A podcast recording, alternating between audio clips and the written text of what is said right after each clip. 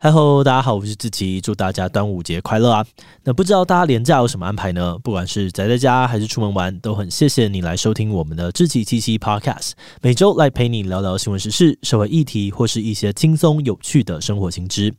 那今天这一集呢，我们要来聊聊的主题是强尼戴普诽谤案。好莱坞明星强尼戴普跟他前妻安博赫德的世纪官司，在本周终于告一段落。不知道大家有没有全程追完呢？那关于这场诉讼是怎么开始的？双方拿出了什么证据？而最终陪审团为什么做出这样的判决？这集就让我们一起来聊聊这场全球瞩目的世纪审判吧。不过在进入今天的节目之前，先让我们来一段工商服务时间。对，你没有听错，我们在节目刚重启没有多久，马上就有干爹来愿意赞助我们，真的是非常的感谢。那今天的干爹是新创教育品牌 Oh My Camp，他们在线上打造了一个多元、互动、即时的学习平台。如果你对于现在的生活不太满意，觉得需要自我精进，或是对于未来感到不知所措，那么你就不要错过这个线上学习平台啦。你只要在每天下班后利用一个小时，就可以在 Oh My Camp 上面透过直播来跟不同领域的专家学习，让你重新看见自己的潜能，学习自我改变，跳脱自己的舒适圈。而且在六月二号到六月六号期间，Oh My Camp 还盛大举办了 Dear to Change 的直播活动。他们邀请到了业界的十八位顶尖讲师，线上分享他们的专业心法。讲师阵容包含了电脑玩物的站长 Eser、果壳律师林宏宇、创新导师刘功夫、沟通专家张望行，还有其他很多的畅销书籍作家。所以不要再犹豫了，现在就赶快上网搜寻 “O My Camp”（O M Y K A M P），一起收看每周的免费直播课程吧。好的，那今天的工商服务时间就到这里，我们就开始进入节目的正题吧。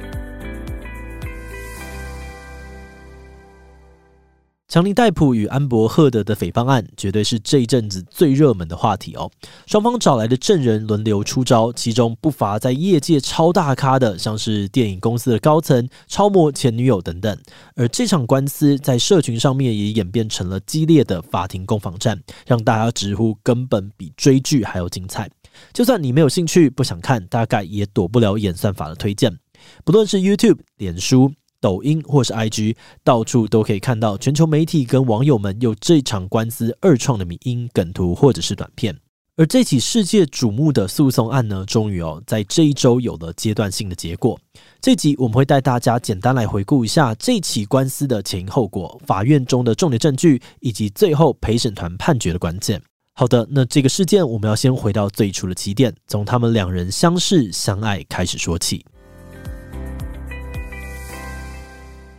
二零一二年，强尼戴普跟安柏赫德两人因为拍摄电影《最后型男日记》认识，后来两个人陷入热恋交往，并且在二零一五年结婚。但是呢，好景不长哦，他们的婚姻只维持了短短的一年半。安柏在二零一六年五月提出了离婚，而且还控诉强尼戴普对他长期家暴。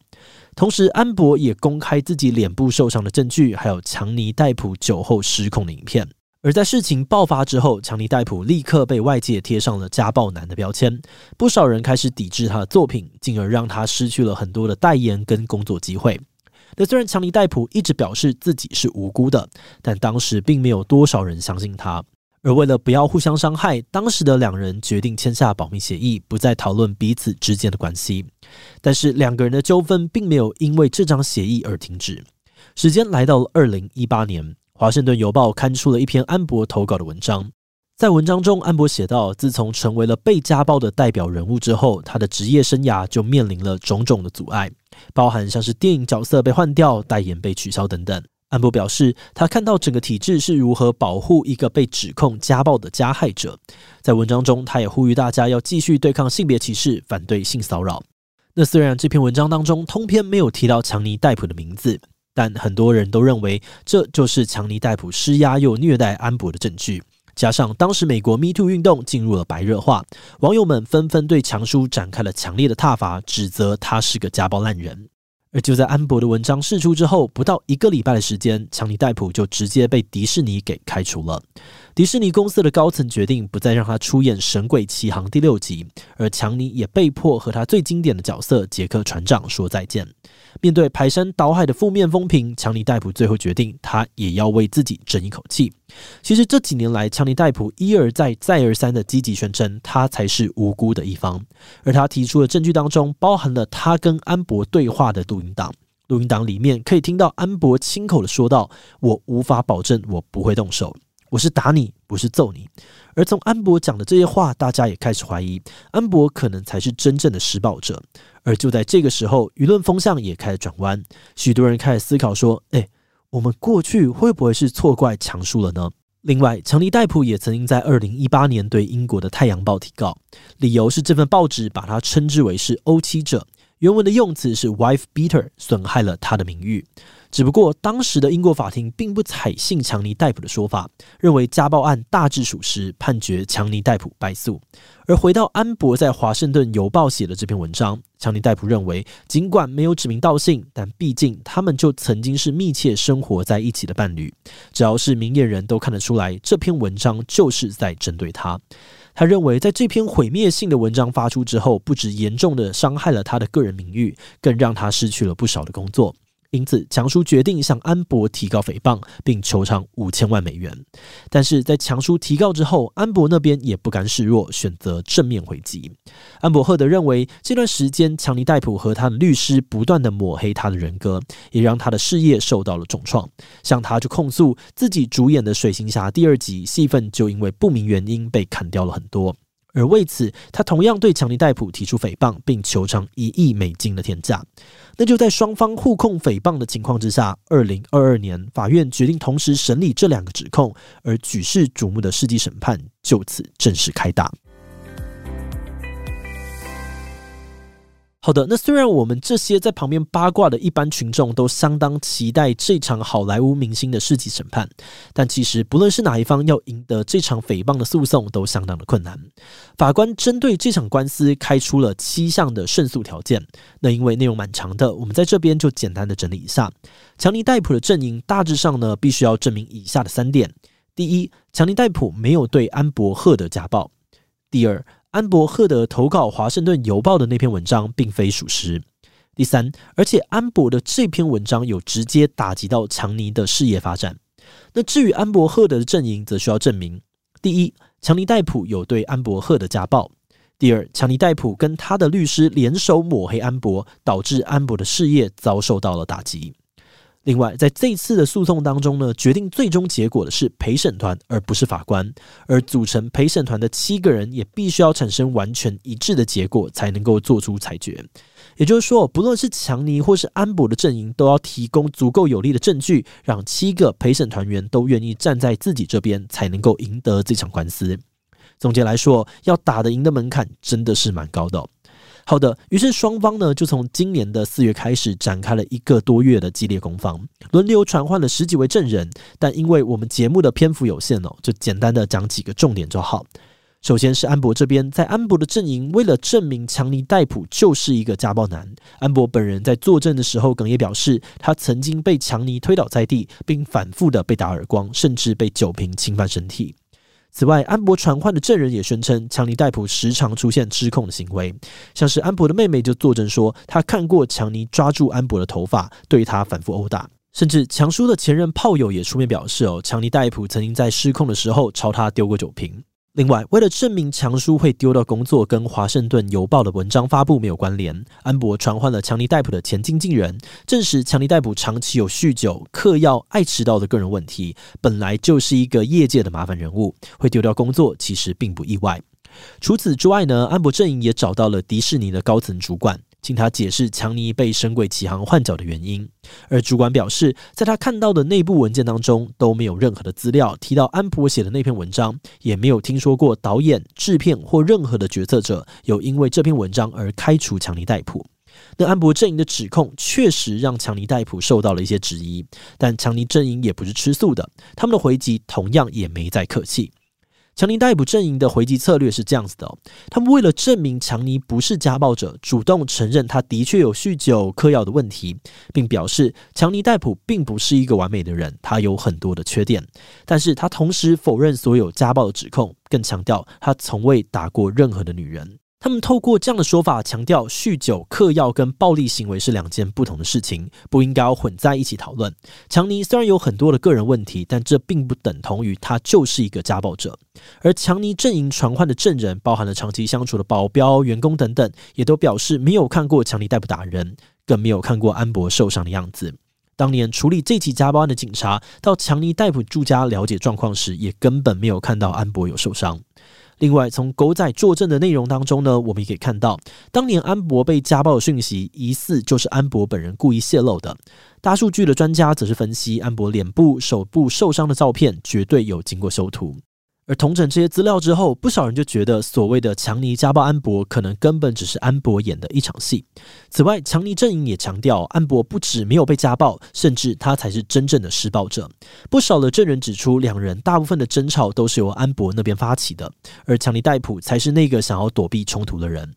好的，那除了这些主要的攻防，在这一次的听证会上呢，几个过去热门的争议事件也重新浮上台面，被讨论跟检视啊。只不过双方呢，也完全不令人意外的，几乎提供了完全相反的说法。以最著名的这个床上便便安史之乱事件来说，强尼逮捕指控，在一次的争吵之后，他的床上竟然出现了一条大便，而强尼本人跟家里的帮佣都认为，以这坨黄金的大小来看，不太可能是宠物的杰作，绝对是人类的粪便。而凶手不是安博，就是安博的朋友。但是安博却矢口否认哦，他坚持这坨便便是宠物狗拉的，而且他更宣称是因为狗狗小时候吃了强尼戴普的大麻，才会有难以控制的肠道问题。顺便又嘴了一下强尼药物滥用的问题。而另外一个也很有名的切手指事件，是二零一五年强尼戴普的手指因为不明原因被切断，必须要送医紧急缝合。之前安博的说法呢，是这是强尼伤害自己造成的，跟他没有关系。不过在这一次的官司当中，强尼戴普明确的指出，就是因为安博在暴怒之下乱丢酒瓶，才会导致他的手指被玻璃碎片给切断。而强尼也找来了事件当时的目击者，证实他说的话是真的。还有当初两人离婚时，安博曾经表示他会把七百万美元的和解金全部捐出去，证明他不是觊觎强尼戴普的财产。但这一次在强尼律师的追问之下，大家才发现安博并没有兑现这个承诺。那尽管安博辩称是因为强尼告他，他需要钱打官司才没有完成捐款，但他的形象却已经大打折扣。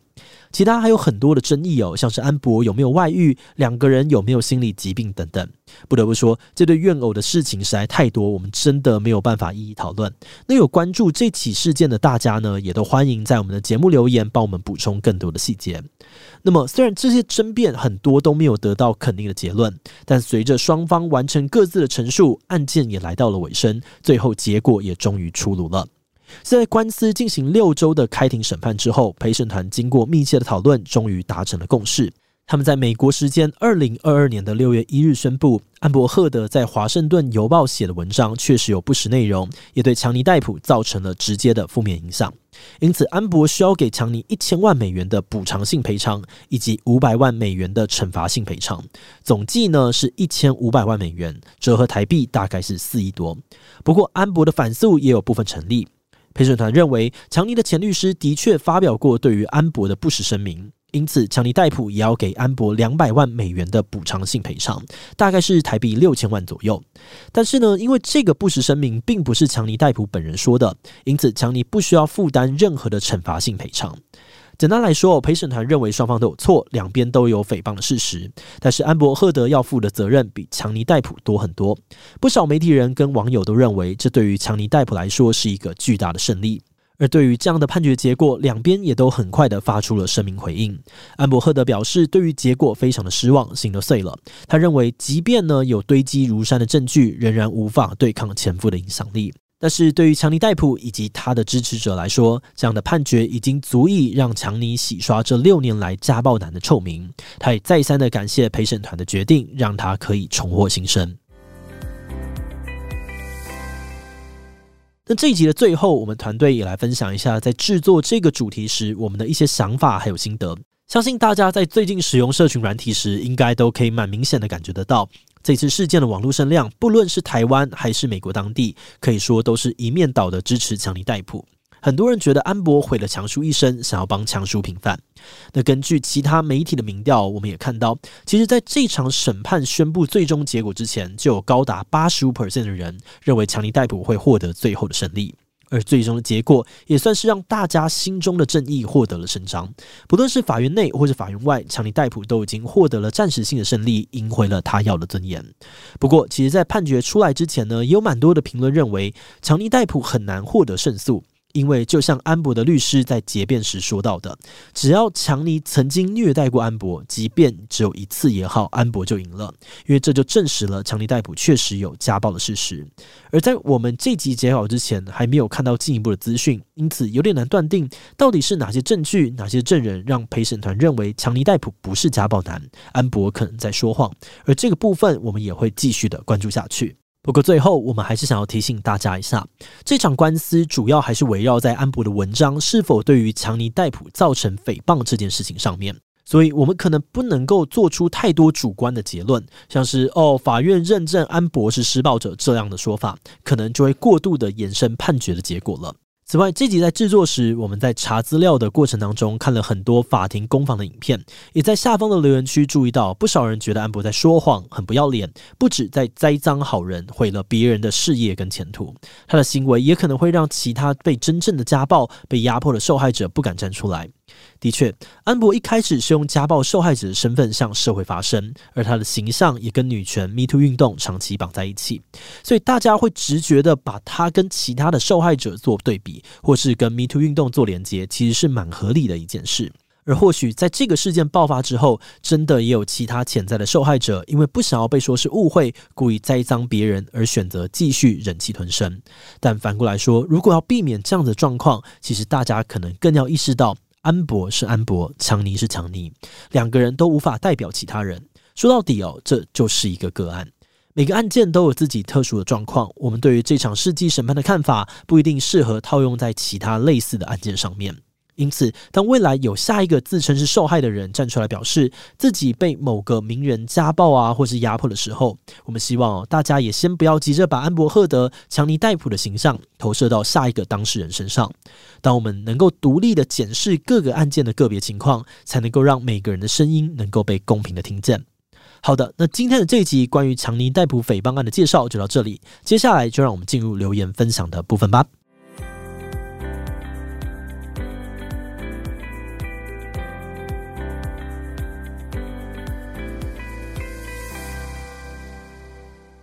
接下来的这个留言分享的部分很简单哦，只要你有帮我们节目在 Apple Podcast 上面留五星留言，那你的留言内容就有机会被我们团队选中，然后就可以在这边被分享，还有得到我们的回复。那第一则留言呢，是来自于这个周叔叔的这位观众，周叔叔，周叔叔，周叔叔。好，这个呢应该是在职业倦怠那集的留言哦，他是这样说的。